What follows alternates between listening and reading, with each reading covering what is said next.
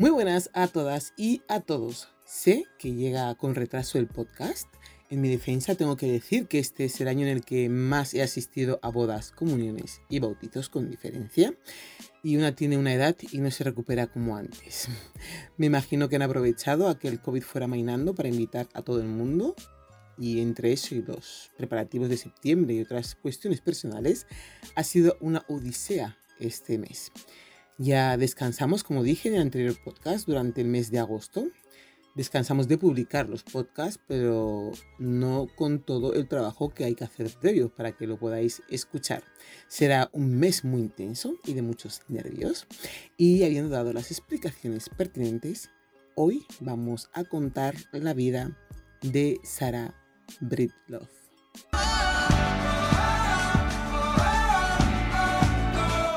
Sarah Britloff nació el 23 de septiembre de 1867 en Delta, Luisiana.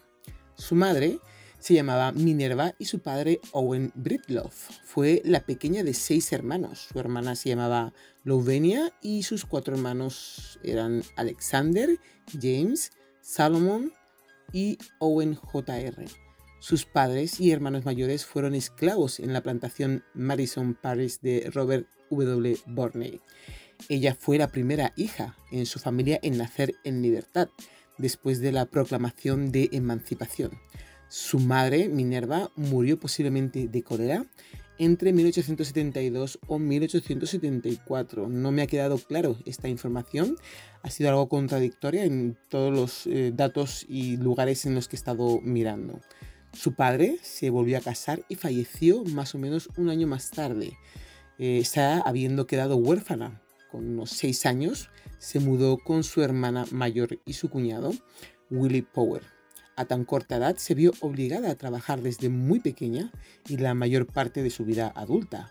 Comenzó a trabajar como sirvienta desde los 10 años, estos son datos que se pueden constatar, pero dicen que empezó a trabajar mucho antes. Cuando tenía solo 14 años se casó con Moses McWilliams para escapar del maltrato de su cuñado Power y tres años después nació su hija, Leila McWilliams. Cuando Sarah tenía 20 años y Leila solo dos, su marido murió. No sabemos de qué, pero falleció. Y poco después de la muerte de su marido se mudó a San Luis, en donde vivían sus otros tres hermanos. Todos eran barberos en una barbería de la zona, consiguió trabajo como lavandera durante más de una década y aunque apenas ganaba algo más de un dólar por día, estaba decidida a conseguir suficiente dinero para que su hija pudiera recibir una educación formal. Se unió a la Iglesia Episcopal Metodista Africana San Paulo, donde cantó en el coro y fue asesorada por maestros y miembros de la Asociación Nacional de Mujeres de Color. Como muchas mujeres de la época, Sara sufrió la caída de su cabello y problemas en el cuero cabelludo debido principalmente a una dieta deficiente, escasos hábitos de higiene y productos como la soda o sosa cáustica, que eran incluidos tanto en los jabones para lavar la ropa como en los de la limpieza del cabello o higiene personal. Para entonces, la mayoría de los estadounidenses no contaba con agua corriente en sus hogares ni calefacción, por lo que se bañaban y se lavaban el cabello con poca frecuencia. En un principio, ella aprendió sobre el cuidado del cabello de sus hermanos barberos. Por culpa de esta enfermedad que hemos dicho que empezó a tener y empezó a perder el pelo, eh, decidió crear un producto que pudiese ayudar a luchar contra la calvicie. Así fue como empezó a comercializar una loción que pronto se hizo famosa. Se convirtió en agente comisionada de ventas de los productos de Annie Turnbull Malone, una emprendedora de productos de cuidado del cabello para afroestadounidenses. Durante los dos años que trabajó con Annie Malone, aprendió y adaptó sus conocimientos sobre el cabello y los productos. Probó varios productos de peluquería comerciales y comenzó a experimentar con su propia fórmula para curar las infecciones del cuero cabelludo que causaban la calvicie. Después de un tiempo se mudó a Denver para trabajar en sus propios productos. Tras mudarse a Denver en 1905 con solo un dólar, 5 centavos en ahorros en su bolsillo, sus productos como Wonderful Eye Grover, Glossin y Vegetable Shampoo comenzaron a ganar seguidores leales cambiando su suerte. Antes de que su suerte cambiara, trabajó como cocinera para un farmacéutico de quien aprendió la química básica que le permitió perfeccionar un ungüento que curaba la caspa y otras dolencias relacionadas con la eh, higiene que eran comunes en una época en la que la mayoría de los estadounidenses carecían de agua corriente en sus casas. Repito esto porque era cierto, no todo el mundo tenía acceso a agua potable o que lo tuvieran en sus casas. Y en esta época ya conocía al que fue su segundo marido, Charles Joseph Walker. Charles Walker se mudó a Denver en 1906, un año después de que lo hiciera Sarah, y se casaron durante ese año. Él era un vendedor de publicidad en periódicos, empezó así a hacerse conocida como Madame CJ Walker, una peluquera y vendedora independiente de cremas cosméticas.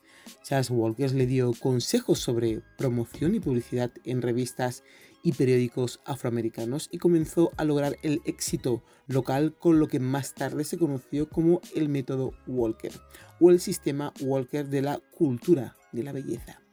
Mientras que Madame eh, Walker entrenaba a mujeres para que se convirtieran en culturistas de la belleza y para que aprendieran el arte de vender puerta a puerta en 1906, Madame Walker puso a su hija, a Leila McWilliams, a cargo de las operaciones de venta por correo, mientras ella viajaba a través de los estados del sur y el este de los Estados Unidos para expandir y promocionar su negocio inspirada por el, modelo de la National Association of Colored Women, comenzó a organizar a sus agentes de ventas en clubes locales y estatales. En 1917 organizó su primera conferencia mundial de Madame Walker Beauty Culturist en Filadelfia. Durante la, la, convención dio premios no solo a las mujeres que habían vendido la mayor cantidad de productos y atraído a nuevas agentes de ventas, sino que también aquellas que habían contribuido con la mayor cantidad de caridad en sus comunidades. Enfatizó la importancia de la filantropía y la participación política. Tuvo un impacto enorme en la expansión de su negocio.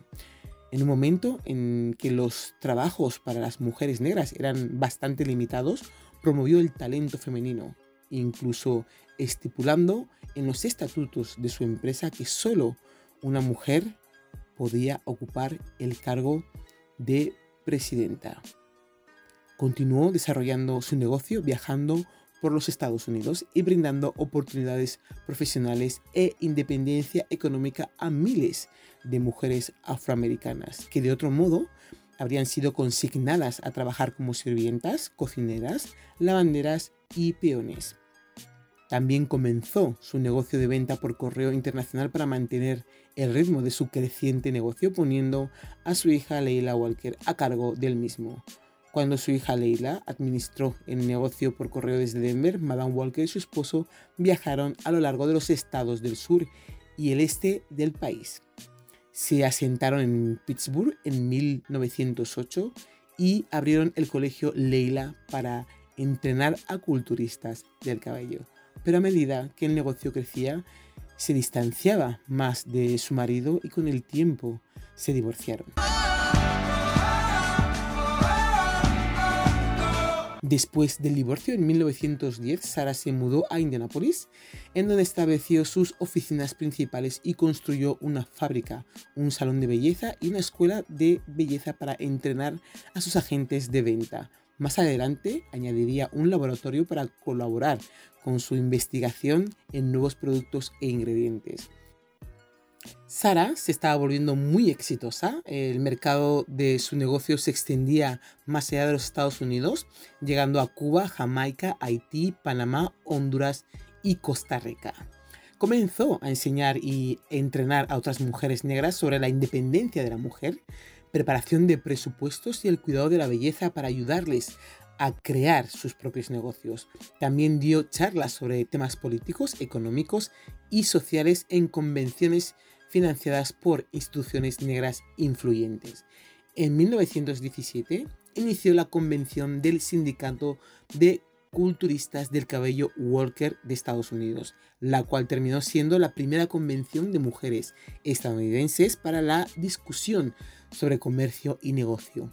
Se involucró en temas políticos, llegando a formar parte del comité ejecutivo de protesta de la Marcha Silenciosa. Esta fue una demostración pública de más de 8.000 afroestadounidenses llevada a cabo el 28 de julio de 1917, con una marcha silenciosa por la Quinta Avenida de Nueva York para protestar contra los linchamientos que ocurrían en esos años y exigir justicia. Fue una de las primeras manifestaciones masivas de este tipo para instar al presidente Woodrow eh, Wilson a defender las vidas de los ciudadanos negros. La marcha terminó en un disturbio en el que murieron 39 afroamericanos. En 1917 contrató a Bertnet Tandy, el primer arquitecto negro certificado en el estado de Nueva York y miembro fundador de la fraternidad Alpha Pi Alpha, para que diseñara una casa para ella en Irvington, Nueva York, que fue llamada Villa Levaro. La casa costó 250 mil dólares de la época, unos 3,2 millones de dólares en la actualidad. Se mudó a Villa Levaro en mayo de 1918 y organizó un evento de inauguración en honor a Emmett Scott, en ese entonces el secretario asistente de Asuntos Negros del Departamento de Guerra de los Estados Unidos. Justo antes de su muerte donó 5 mil dólares, equivalente aproximadamente a unos 65 mil dólares del valor actual, al Fondo Antilinchamiento de la NAACP Madame CJ Walker murió a los 51 años en la Villa Levaro el domingo 25 de mayo de 1919, debido a complicaciones de su hipertensión. En su testamento dejó dos tercios de sus fortunas, eh, de sus futuras ganancias, a la caridad y a su legado. Cuando murió era considerada la mujer afroamericana más rica de los Estados Unidos, según el obituario de Walker en el New York Times, eh, repito textualmente, ella misma dijo dos años atrás, en 1917, que aún no era millonaria, pero que esperaba serlo algún día. Su hija, Aleila Walker, se convirtió en la nueva presidenta de la Madame CJ Walker Manufacturing Company.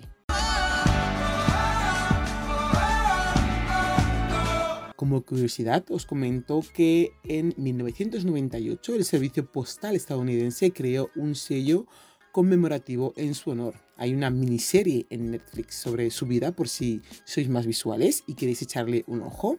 Me despido de todos, nos vemos en septiembre. Cuidaros mucho la piel este verano por las altas temperaturas, disfrutar de la gente a la que queréis, por supuesto escaparos siempre que podáis un fin de semana si no os vais de vacaciones. Y para los que os vais, espero que tengáis muchas ganas de contarnos a la vuelta donde habéis estado. Ha sido un placer estar con todos vosotros todos estos meses y espero que la vuelta no sea muy dura. Felices vacaciones, feliz verano.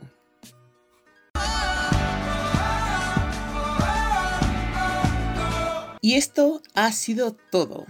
Únete a mi canal de Telegram arroba podcast This Is Me para recibir todas las novedades. Puedes pasar a visitar nuestra página web www.thisisme.es o mandarnos un WhatsApp al teléfono 641249962. Que no se os olvide el canal de YouTube y nuestro correo electrónico thisismireyes.gmail.com Dar las gracias como siempre a RDK Realización Audiovisual. Muchas gracias a todas y a todos. Besos y nos escuchamos en la próxima.